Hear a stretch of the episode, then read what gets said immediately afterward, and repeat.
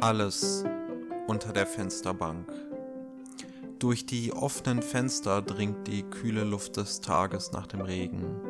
Darin klingt der Verkehrslärm sanfter und freundlicher.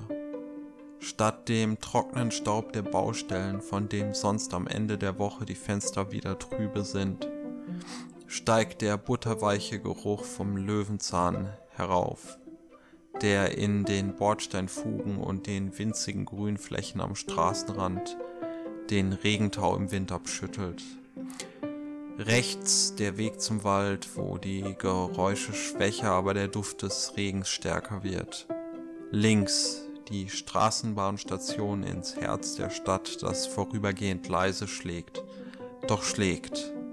Und wenn man die Straße überquert, den Hügel hinabgeht, dann kommt man zum Bahnhof, wo Züge warten wie ein versprochenes Wiedersehen mit Freunden, deren Lachen irgendwann wieder so deutlich klingen wird, wie jetzt das Geräusch der abfahrenden Straßenbahn.